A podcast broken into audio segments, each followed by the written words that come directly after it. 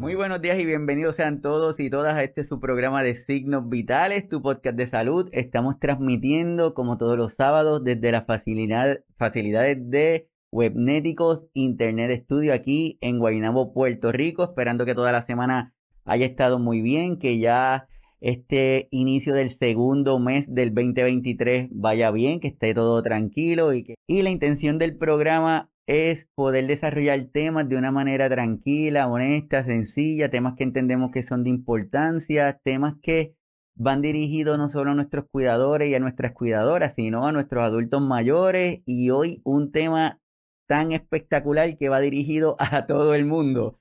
Así que estamos seguros que hoy lo vamos a, lo vamos a disfrutar. Y para ello, el tema que tenemos disponible se llama aprendiendo a decir que no, cómo establecer límites saludables como cuidador o como cuidadora. Así que no se vayan que esto eh, apenas comienza.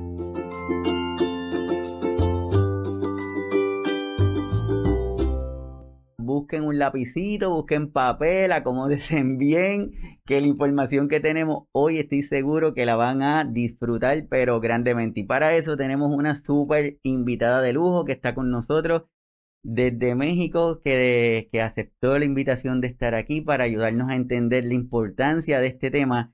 Y les quiero presentar a nuestra invitada de lujo, Sandy Rosa. Todos los que no conocen a Sandy, ella tiene una maestría en neuropsicología clínica, tiene una licenciatura en gerontología, es especialista en atención de la persona mayor y personas con demencia, es profesional en aplicación e intervención del programa de envejecimiento saludable y estimulación cognitiva. Es docente Universidad José Martí de Latinoamérica del Instituto Universitario Gerontológico de Yucatán. Es conferencista, es eh, y sobre todo es amiga de aquí del programa de signos vitales y por eso nos sentimos súper, pero súper, súper feliz que esté con nosotros. Sandy, hablamos de cuidadores y hablamos de cuidadoras y, gracias al trabajo que hace mucha gente y que han hecho muchas instituciones, cada día como que se le está dando más visibilidad a nuestros cuidadores y a nuestras cuidadoras. Pero verdaderamente sabemos lo que significa ser cuidador, verdaderamente sabemos lo que, lo que eso implica. Y, y, y cómo podemos definir lo que es un cuidador, Sandy. Puede ser un familiar, puede ser un amigo, un compañero, alguien de la sociedad que va a ayudar y va a apoyar a actividades que estén relacionadas a su propio autocuidado y al cubrimiento de sus necesidades. Ese es un cuidador. Entonces, prácticamente todos podemos ser cuidadores, ¿sí? Pero cuando hablamos de qué nos convierte en un cuidador, difícilmente podemos darnos cuenta de que realmente necesitamos tener ciertas habilidades para poder cuidar de alguien, ¿sí? Desde que, por ejemplo, vamos a hablar de una perspectiva un poco más grande, ¿no? Las mamás se convierten en cuidadores, los papás se convierten en cuidadores. Pero ¿qué sucede con las personas adultas y las personas mayores cuando, cuando están ya en una etapa de dependencia o que están pasando por alguna patología que requiere cuidado. Los cuidados pueden ser solamente destinados a un determinado tiempo hasta que la persona recupere su eh, independencia, ¿sí? O bien puede ser eh, un cuidador durante un largo periodo de tiempo, ¿sí? porque la persona pues ya tiene un nivel de dependencia hacia la otra persona para poder hacer el cubrimiento de sus necesidades. Antes de que nosotros decidamos convertirnos en cuidadores o bien se haya optado por el hecho de que vamos a convertirnos en cuidadores, tenemos que voltear a ver todas esas habilidades que nosotros poseemos como seres humanos, ¿sí? Y todas aquellas habilidades que vamos a tener que aprender, ¿sí? Para poder cuidar y cubrir las necesidades. Cuando hablamos de los cuidadores, mira, ahí lo tenemos, con dice características de un cuidador. Un cuidador tiene que ser empático, tiene que ser sensible, tiene que tener un trato digno y humano hacia la otra persona, tiene que ser resiliente, es decir, tiene que tener esa capacidad de poder llevar eh, a la solución algún conflicto que esté surgiendo, ¿verdad?, al entorno o en el entorno de la persona. Tiene que tener experiencia en el cuidado, es decir, que tiene que tener, ¿verdad?, técnicas o tiene que tener estrategias ya em, eh, experimentadas, por así decirlo, que lo haya hecho en repetidas ocasiones para el cuidado de este tipo de personas. Tiene que tener conocimientos, tiene que estar en constante aprendizaje y tiene que tener ya una serie de herramientas aplicables. ¿Sale? O sea, ve cuántas cosas tiene que tener un cuidador, ¿sí? Y aquí, aquí es donde surge la pregunta y donde surge mucho eso de quiénes podemos ser cuidadores, ¿no? Todos podemos ser cuidadores entonces realmente porque hace un momento leímos, o sea, les dije la definición de quién es un cuidador y prácticamente cualquiera puede ser un cuidador, pero realmente quiénes pueden cuidar de otra persona, quiénes pueden cuidar de una persona dependiente, quiénes pueden cuidar de una persona con un trastorno neurocognitivo mayor, que alguien que tenga una demencia, quiénes pueden cuidar de alguien que tenga una enfermedad neurodegenerativa o quienes pueden cuidar de una persona que esté en cuidados paliativos por una enfermedad oncológica, ¿quiénes realmente entonces podremos convertirnos en cuidadores? Sí, como tú dices, es muy cierto, porque posiblemente la mayoría de nuestros cuidadores y de nuestras cuidadoras fueron elegidos dedocráticamente. Le dijeron, Sandy, te toca a ti porque tú eres la nena, o Sandy, te toca a ti porque tú no tienes hijos, porque la que no trabaja. y posiblemente... o por tus perdón, o por tus habilidades, a lo mejor estudiaste enfermería, a lo mejor ah. estudiaste técnico en algo y dices, no, es que sabes que es que tú ya tienes desarrolladas esas habilidades y yo considero que tú tienes que ser la cuidadora de mamá o el, la cuidadora de papá, ¿no? Entonces, o porque tú no te casaste. Efectivamente, tú no te casaste, tú vas a ser la cuidadora. Es que yo veo que tú eres la soltera, la más joven, como que tienes más tiempo libre, yo tengo mi familia, entonces tú eres la cuidadora, ¿no? Entonces, nosotros no eh, dirigimos, ¿verdad? O somos elegidos democráticamente de acuerdo a la percepción de la situación, ¿sí? Porque los demás están percibiendo mi situación, pero no saben, sí, con claridad cuál es mi situación, al menos que yo no lo externe.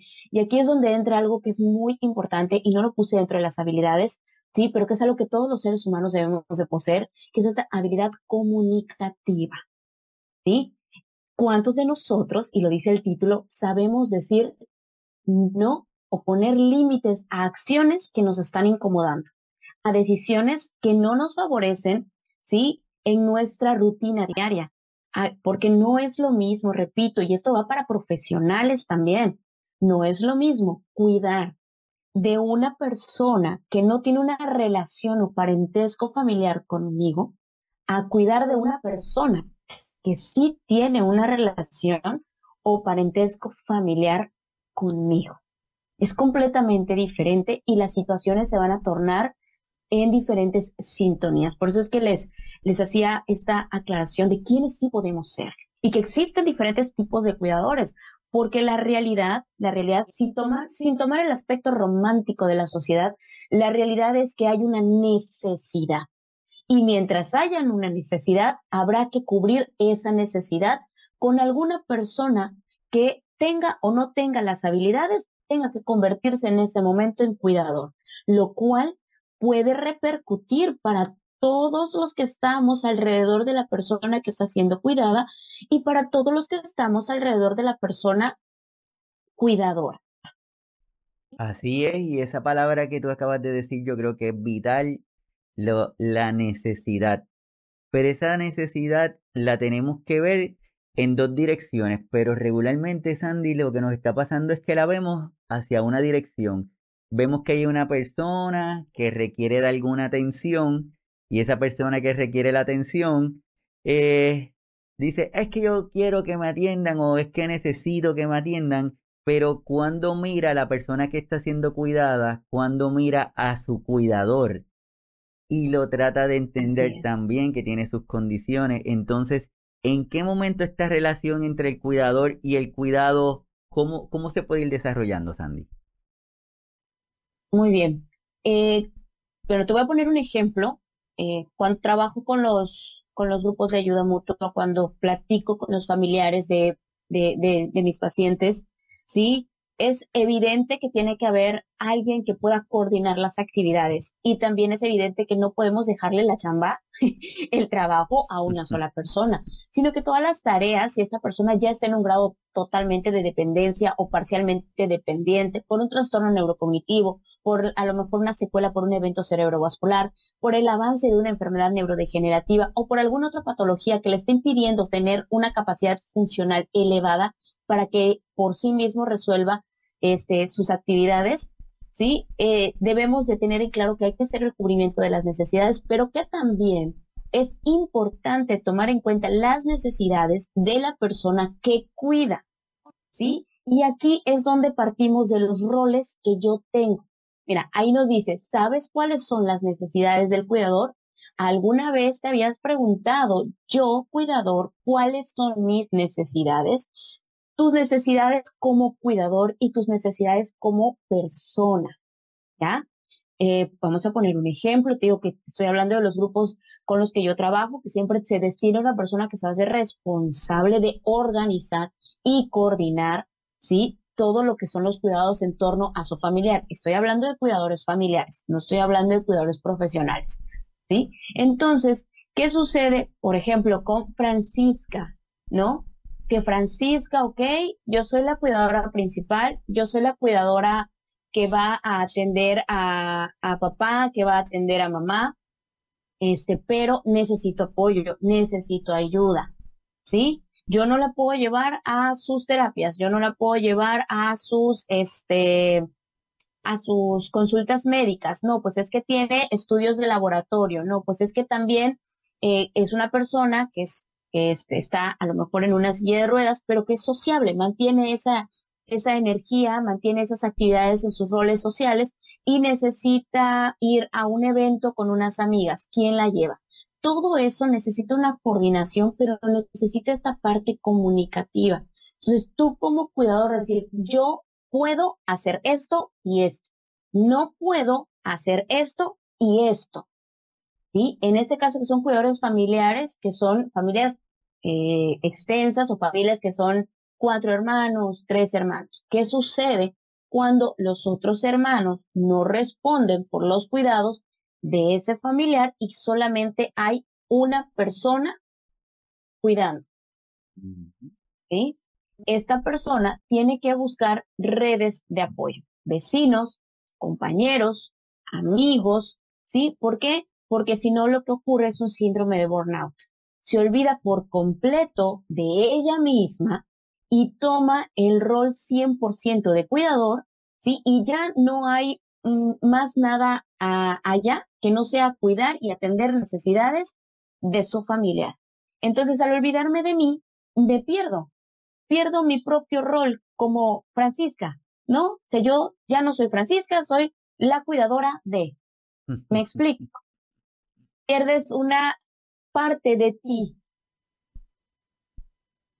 Así es como tú dices, pues, van perdiendo el, nombre. Y, y hablando del síndrome del cuidador agotado, como tú lo estás mencionando, este tema nos permite como que también ampliar un poquito el término, porque siempre pensamos que es que están cansados por el trabajo que está haciendo la persona que está cuidando, pero también ahí puede ser que tengamos que identificar hasta dónde está estableciendo estos límites, hasta dónde probablemente no tenga límites, ¿verdad? Probablemente está siendo, como decimos, un juguetito de la persona que está cuidando, incluso hasta de los familiares, porque al no tener ese límite, se deja llevar y entonces pierde la propia autonomía. Y lo que tú dices, ya no se llama Francisca, ya no se llama Iván, ya se llama ah, ella es la que cuida, es que ella, es mi hermana que cuida a, o mi mamá que cuida a. Entonces, este tema que tú nos estás trayendo es bastante interesante y yo creo que debemos reforzar esa gráfica que tú nos traes, esas dos preguntas, yo creo que son importantes para el momento de, detenernos y reflexionar de este tema que tú nos estás trayendo, Sandy. Sí, claro que sí, Iván. Eh, reconocer mis propias necesidades, ¿no? Mis necesidades como persona y mis necesidades como cuidador, porque no son los mismos. Esto obviamente lo vamos a sacar cuando nosotros hablemos acerca de cuáles son las tareas que tenemos que hacer, cuáles son las tareas como persona, como ser individual y cuáles son mis tareas como cuidador. ¿Sí? Entonces, cuando yo me siento y analizo, ¿verdad? Las tareas que tengo que hacer, las habilidades que poseo, mis necesidades como individuo y como cuidador, yo puedo plantear los límites. Si yo no tengo claras mis tareas, si yo no tengo claro mi rol como cuidador, mis habilidades, sí, y tampoco tengo claro mi, eh, este, mis tareas, yo como persona, no como cuidadora, yo como Francisca, yo como Sandy, yo como Iván, ¿verdad? No puedo plantear, ¿verdad? Eh, con claridad esos límites que necesito colocar. Algo que es muy importante y que a veces no estamos acostumbrados a hacer es tener una rutina para la persona que cuidas. ¿Sí? ¿Por qué es importante el planteamiento de una rutina? Porque te permite a ti observar el tiempo que tienes para dedicarte a ti y para dedicarle a la otra persona. ¿Sí? Porque recordemos que esta es una balanza. ¿Sí?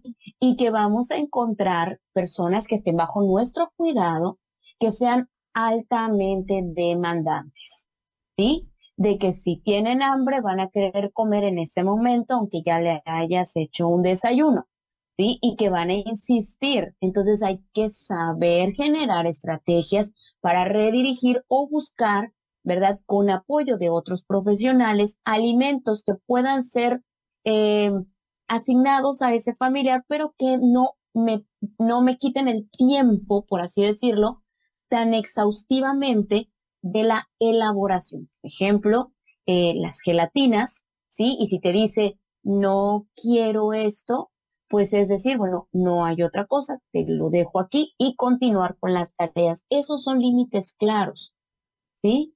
No estás negándote a la necesidad de la persona, ¿sí? Pero te estás dando la oportunidad de marcar un límite. Se escucha un poco rudo, pero es necesario. Tenemos que entender entre la vulnerabilidad del individuo y el vulnerar al individuo. Ese es un límite. ¿sí? Entender que hay un individuo vulnerable y hay que vulnerarlo es diferente. ¿sí? Yo no voy a vulnerar, ¿verdad?, a ese individuo, voy a mantener claras sus necesidades, le voy a brindar una opción, no es de su agrado, me retiro, la coloco, digo, esto es lo que hay. Estoy comunicando porque yo necesito tiempo para mis tareas también. Así como tú dices, y, y se me hace bien interesante porque siempre nos dicen, Sandy, que nosotros los latinoamericanos, que somos bien, nos gusta este, ese contacto, estar pendiente, que entonces si nos comparan con, con otros sitios, lo que nos dicen es, no, es que, por ejemplo, los de Estados Unidos son más secos, no les gusta tanto el contacto. Entonces, al momento de que nosotros tenemos que tomar decisiones para poner un límite, nos podemos sentir mal, nos sentimos mal porque decimos, y entre como yo le estoy diciendo que no, sí que me cuesta yo levantarme y, y hacerlo, pero la verdad es que, que se, se va perdiendo ese límite, llega el momento en donde ya se, donde ya lo perdemos todo. Y ahí podemos pensar entonces, si hay unas tareas que nosotros como cuidadores y como cuidadoras, y antes de seguir bien rapidito, Sandy, eh, si me puede explicar y para todas las personas que se conectan y están conectados por primera vez, bien rápido, ¿cuál es la diferencia entre un cuidador profesional y un cuidador familiar? Ok, primero es la asignación de tareas, ¿sí? La, una de las ah, diferencias también que vamos a observar es que el conocimiento y el aprendizaje que ellos tienen. Un cuidador profesional, ¿verdad? Pues prácticamente está instruido para poder cuidar de una manera, como su nombre lo indica, con técnicas, ¿verdad? Y con herramientas que él ya ha desarrollado, que ella ya ha desarrollado, para poder satisfacer las necesidades más rápidamente de la persona. No son los baños de esponja, rotarlo en cama, los traslados de silla, traslados al baño, etcétera, todas estas cosas. Ahora, el cuidador familiar no posee todavía estas habilidades, las está desarrollando, las está aprendiendo de una forma empírica, ¿sí? Otra cosa está las emociones. el romanticismo generado en el cuidado. No quiere decir que el cuidador profesional no sea un cuidador que sea sensible, ¿sí? Es un cuidador que es sensible a las necesidades de la persona que cuida, pero también sabe que esta sensibilidad que él tiene no le va a, a permitir, ¿sí? Hasta cierto punto ya no le va a permitir cargarlo y llevárselo a casa. El cuidador familiar vive con la persona que cuida. El cuidador familiar carga con aspectos éticos y morales de lo estoy haciendo bien, es que le grité, es que esto, es que ya me sacó. El cuidador profesional ha generado estrategias. Debió de haber generado estrategias comunicativas, debió haber generado estrategias donde pueda trabajar a nivel emocional su agotamiento físico, su agotamiento psicológico, ¿verdad? porque recuerden que el cuidador profesional también es una persona y también tiene problemas familiares y también su, seguramente habrá alguien en casita que necesite cuidados de su parte. Entonces, experimenta ambas cosas. El cuidador familiar sí tiene algo maravilloso, sí, que nosotros como cuidadores profesionales lo experimentamos, tomamos cariño, tomamos amor, tomamos respeto hacia las personas que cuidamos, pero un amor que viene por parte de la familia es completamente diferente y la familia tiende mucho a generar vínculos de apegos más fuertes con sus familiares y a hacerse juicios hacia ellos mismos sobre si lo está haciendo bien, si lo está haciendo mal. ¿Sale? Por eso antes de que tengamos un síndrome de burnout como cuidadores familiares, porque esto sucede mucho en cuidadores familiares, debemos de reconocer que no somos cuidadores profesionales, que nosotros no podemos hacerlo como lo hacen ellos, que estamos en constante aprendizaje y que como cualquier otro ser humano, ¿verdad? Podemos presentar emociones negativas ante situaciones y generar respuestas ¿sí? Que obviamente luego de que ya las hayamos generado, pues me van a ocasionar un malestar emocional a mí, porque va a generar una situación de culpa.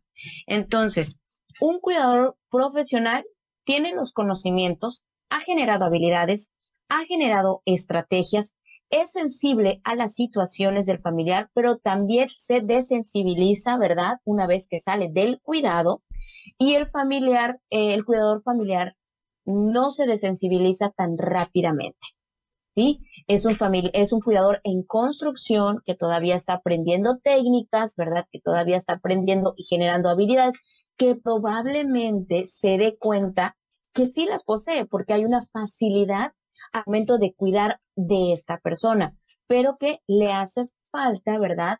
El aprendizaje, los conocimientos, el por qué hacerlo así porque cuidar de una persona dependiente, suponiendo que tengamos a alguien postrado en cama o en una silla de ruedas que requieran traslados, ¿sí? En esta parte tenemos que cuidar también nuestra salud física. Si no, pues vamos a tener diversas lesiones y ahora el que va a necesitar cuidados, pues voy a ser yo. Y lo mismo sucede a nivel emocional. Si yo no cuido, ¿verdad? Lo que impacta emocionalmente, las palabras, que surgen en mi cabeza, si yo no pongo límites a las necesidades de mi familiar y a mis necesidades y todo lo quiero resolver, ¿verdad? Uno tras otra tarea prácticamente en, ¿qué será? Tenemos actividades que nos llevarían un mes, lo quiero, lo quiero resolver en una semana, pues obviamente voy a terminar colapsando. ¿Sí? ¿Por qué? Porque el cuidador familiar en muchas ocasiones se encarga de comida, aseo, de la casa, aseo de la ropa, ¿sí? De medicamentos, consultas médicas. El cuidador profesional no hace eso. El cuidador profesional se dedica sumamente al cuidado del paciente. Aplicación de medicamentos o administración de medicamentos, baño, ¿verdad? Todo lo que son actividades de autocuidado, traslados, deambulación, si a lo mejor la persona necesita caminar, necesita recrearse, traslada.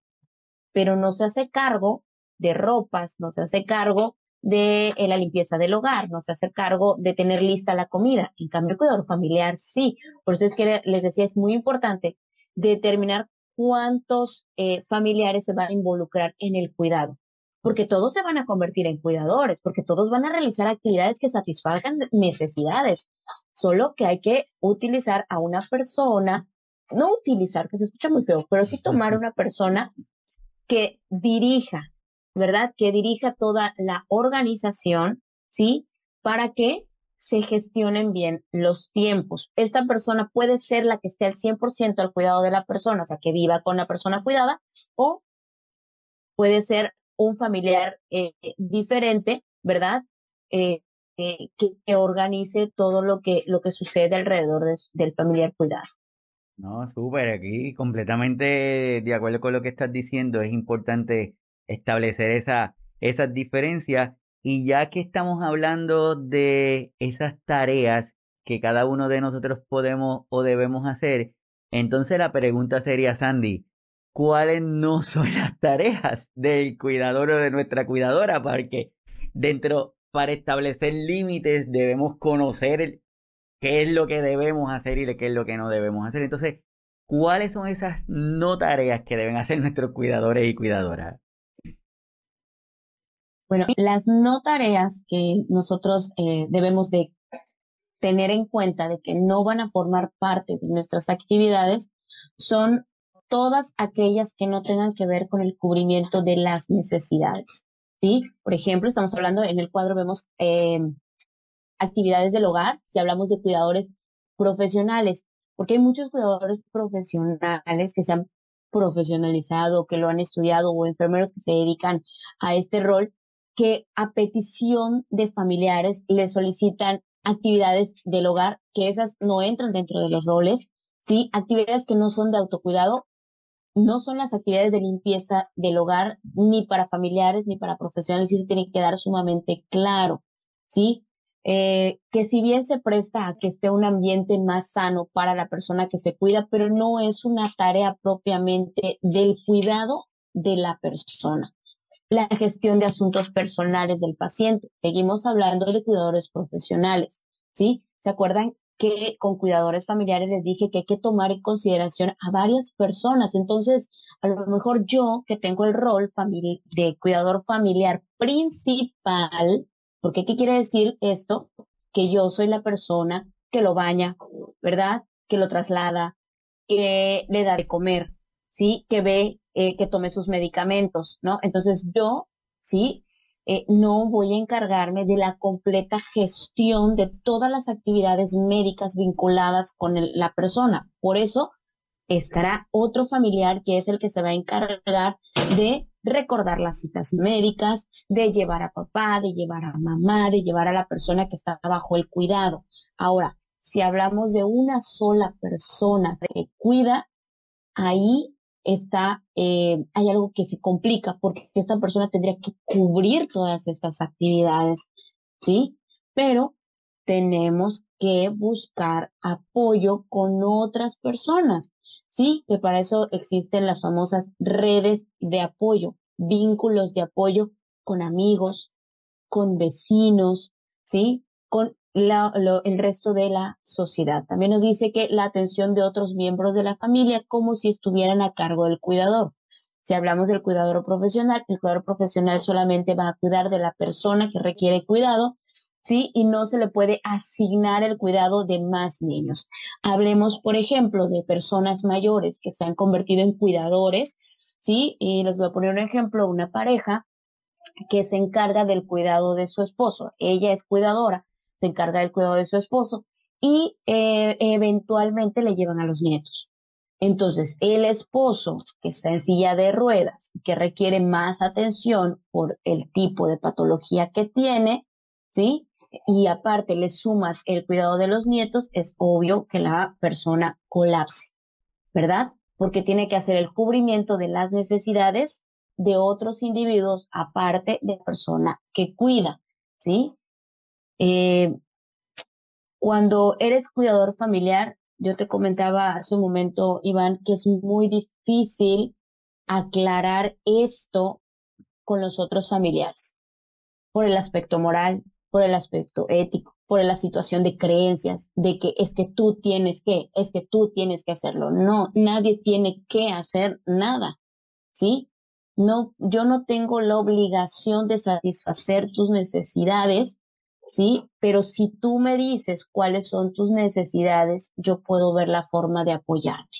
Y es ahí donde hablábamos de la parte comunicativa, cuando son cuidadores familiares.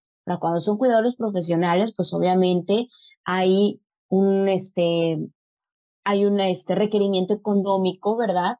Por parte del cuidador, ¿sí? Entonces nosotros prácticamente pagamos por los servicios de cuidado y sabemos que exclusivamente ese cuidador se va a dedicar, ¿sí? A el aseo, a la administración de medicamentos y al traslado de mi familia. Súper, definitivamente es importante tener estos temas sumamente claros, saber en dónde estamos ubicados, porque si no, todo se va interactuando. Hace unos programas atrás, eh, Sandy, el programa anterior, hablamos sobre el amor propio. Y definitivamente que para poder tener amor propio necesitamos tener estos límites bien claros para poder establecerlos, porque si no, el poder llegar a tener ese amor propio y poder tener ese autocuidado se nos puede complicar un poquito. Así que hablando del establecimiento de estos límites, eh, ¿cómo podemos definir eso? ¿Cómo podemos definir el establecer, el establecer estos límites claros para, como estábamos diciendo ahorita, que si decimos no, puede ser que nos miren y nos digan, ay María, esa Sandy no quieren, ella es que no quiere ayudar a, a su mamá o no quiere ayudar a su papá. Entonces, de momento nosotros mismos nos podemos sentir mal, pero ¿cómo podemos decir, como, como está ahí, decir no como cuidadora o cuidador se vale? ¿Cómo, ¿Cómo podemos hacer eso? Este, así es, Iván. Yo creo que la palabra no es algo que es fuerte para todos y el hecho de decir no, bueno, no te está poniendo en una mala perspectiva. Eh, señala que algo no puedes hacerlo, ¿no? Entonces siempre les, les comento a los familiares que seamos más asertivos. No digas no puedo. Di que estás ocupado, que es cuáles son tus actividades, ¿no? Fíjate que en este horario, en este horario tengo que realizar estas actividades, por lo tanto, me es imposible llevarla a la cita. ¿no? Entonces no le estamos diciendo que no, pero estamos marcando un límite claro. Eh, ¿Por qué nos cuesta tanto decir que no, Iván? Es porque nunca nos enseñaron, nos dijeron que no es algo negativo, es algo malo, pero en este caso es algo positivo, sí, es algo positivo para la persona. No es que constantemente estemos negándonos al cubrimiento de las necesidades de la persona, sino que van a surgir situaciones en las cuales, pues obviamente, no voy a poder realizarlas. Entonces, en ese momento, poner un límite claro es aprender a decir de forma asertiva, ¿sí? El límite que quiero poner. Súper, y así es, no es que estamos como a veces yo le digo a los pacientitos que me, me preguntan cosas, yo le digo, bueno, es que la contestación a esa pregunta que tú me estás haciendo en este momento es no, pero no es eterno, es en este momento. Entonces probablemente se den otras situaciones o tenga que ocurrir algo para que este no se convierta en sí. Entonces no lo veas como una como algo definitivo, como que algo malo. Probablemente en este momento es un no, pero es transitorio si se dan unas cuantas cosas. Y como nuestros cuidadores, las cuidadoras y todas las personas, porque estamos hablando de cuidadores, cuidadoras, pero también tenemos hasta el mismo paciente, la misma persona que está siendo cuidada, porque a veces los mismos cuidadores los limitan, lo quieren cuidar tanto que, que los limitan y no dejan que haga cosas, pero ¿cómo nuestras personas, cómo nosotros mismos podemos saber o conocer si no estamos poniendo estos límites, Sandy? Ok. Sí, em, nosotros nos podemos dar cuenta cuando estamos agotados física y emocionalmente cuando el tiempo no nos alcanza para satisfacer nuestras actividades dentro de nuestra rutina, ¿verdad? Cuando la mayor parte del tiempo solo me la paso pensando en cuestiones negativas sobre qué algo que le puede ocurrir al familiar. Cuando mi rutina ha cambiado totalmente, que yo ya no sé qué me toca hacer el día de hoy y todo es proyectado hacia el cuidado del paciente. cuando he dejado de hacer cosas que a mí me gustaban. A lo mejor iba y hacía ejercicio, a lo mejor iba y me reunía con mis amigas. Hoy ya no lo hago por estar todo el tiempo protegiendo, ¿verdad? Y cuidando a esta persona. Cuando mi salud empeora, cuando me enfermo constantemente, cuando mi estado de ánimo es bajo, cuando estoy de mal humor, cuando no soy tolerante ante ciertos cambios y situaciones, ahí es cuando yo me doy cuenta de que no estoy poniendo límites y probablemente no me dé cuenta que no sea por los límites. Me dé cuenta de que simplemente ya estoy harta, estoy cansada de esto y empiezo a buscar culpables de mi cansancio, de mi agotamiento. ¿Sí? Entonces aquí ya no nos hacemos responsables de que nosotros mismos no hemos puesto estos límites y no hemos gestionado estas estas así que gama de oportunidades para que podamos nosotros tener tiempo para nosotros mismos.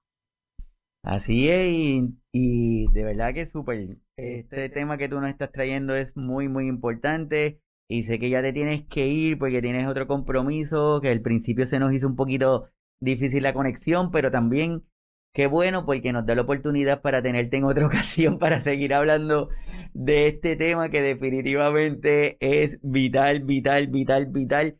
Pero antes de que te vayas, ¿cómo podemos empezar así bien rapidito a hacer, a establecer estos límites y con y un y un consejo, una recomendación, un pensamiento para cerrar este episodio, Sandy?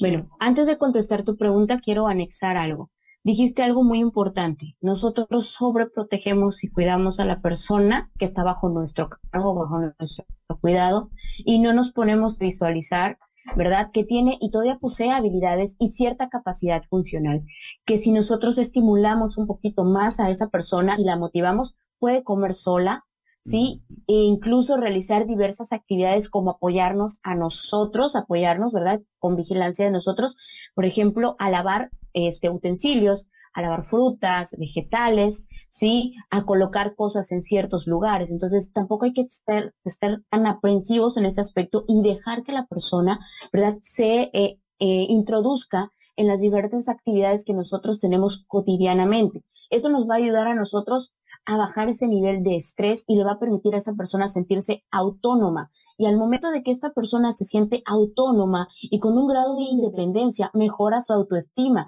Entonces disminuye el mal humor de la persona y por lo tanto, cuando me solicite algo, ¿verdad? Si la persona es consciente, si la persona todavía tiene eh, ese diálogo fluido conmigo, al momento de que me solicite algo, la persona que cuido, sí, lo va a hacer de la mejor manera posible. ¿Sale? Y cuando yo le diga que no puedo hacer algo, que yo planteo un límite, lo va a entender, porque se le está dejando ser funcional a la medida de sus necesidades y sus posibilidades. Mm. Ahora, ya este, contestando eh, la pregunta, ¿sí? Nosotros tenemos que hoy sí que escribir, ¿sí? Un plan eh, primero tomando en consideración cuáles son las habilidades que yo tengo, ¿sí? Crear un cuadro donde diga cuáles son mis obligaciones con la persona, porque hay necesidades que no puede cubrir solo, lo que se convierten en obligaciones mías hacia esa persona y cuáles son mis obligaciones conmigo mismo qué estoy dispuesto a hacer y qué no voy a hacer. ¿Por qué? Por cuestión de tiempo, porque no tengo las habilidades suficientes, porque a lo mejor está bajo mi cuidante, pero yo no tengo automóvil, lo pongo en riesgo si lo llevo en taxi, etcétera, ¿no? Reconocer que soy débil en ciertas cosas, así como soy capaz de reconocer mis habilidades, reconocer también las debilidades como individuo, ¿sí? Detallar mis fortalezas, porque eso es lo que me hace ser esa persona, ¿verdad? Diferente y capaz de poder tomar este rol. Y también buscar ayuda. ¿Sí? Es muy, muy importante que nosotros generemos una red de apoyo con todas las demás personas. ¿Sí? No es malo pedir ayuda, no es malo consultar con un profesional para que te oriente cómo ser un mejor cuidador y cómo no perderte en el intento, ¿sí? Porque suele suceder que nos vamos a perder convirtiéndonos en cuidadores. ¿Por qué? Porque ponemos una lista enorme de todo lo que tengo que hacer para satisfacer necesidades y para no poner en riesgo a la persona, pero no pongo esa lista enorme de mis propias necesidades. Así, así que tenemos que mirar hacia, hacia nosotros para poder saber y, y, poder establecer estos límites que son tan importantes. Aquí comparto la información de Sandy. Sandy, ¿dónde te podemos encontrar? Bueno, estoy en redes sociales, estoy en mi Instagram como eh, este, demencias.exrosas o pueden buscarme como envejecimiento y demencias también en Facebook y en mi WhatsApp, sí, ese es mi WhatsApp 981-112-0271. Estoy en Mérida, Yucatán, México, pero también trabajamos sesiones para familiares y cuidadores en línea. Perfecto, así que definitivamente muchísimas gracias Andy por sacar de tu tiempo, estar con nosotros este sábado, compartir toda la información con todas las personas que están conectadas, que tienes ahí un montón de personas conectadas, gracias a cada uno de ellos que están aquí con nosotros, aprovecho para pues, feliz Día del Amor y la Amistad, que es este próximo 14 de febrero, reconociendo la labor de cada uno de nuestros cuidadores, cuidadoras, nuestras familias, a cada una de las amistades, a mi esposa, a todo el mundo que hace posible que nosotros estemos aquí, que existamos y que cada día queramos continuar. Así que Sandy, de verdad, muchísimas gracias por haber estado con nosotros en el día de hoy. Es un honor y un privilegio. Espero que te hayamos tratado bien y que quieras regresar con nosotros para seguir hablando de estos temas. Acuérdense suscribirse al canal en la página de YouTube y pendientes para los próximos episodios y los temas que vamos a estar discutiendo. Así que sin nada más, Andy, súper agradecido. Un abrazo desde aquí, desde Puerto Rico. Que estés muy bien y nos vemos muy pronto. Nos vemos. Muchas gracias, Iván. Muchas gracias, Signos Vitales. Gracias por todo. Hasta luego. Gracias. Bye. Nos vemos.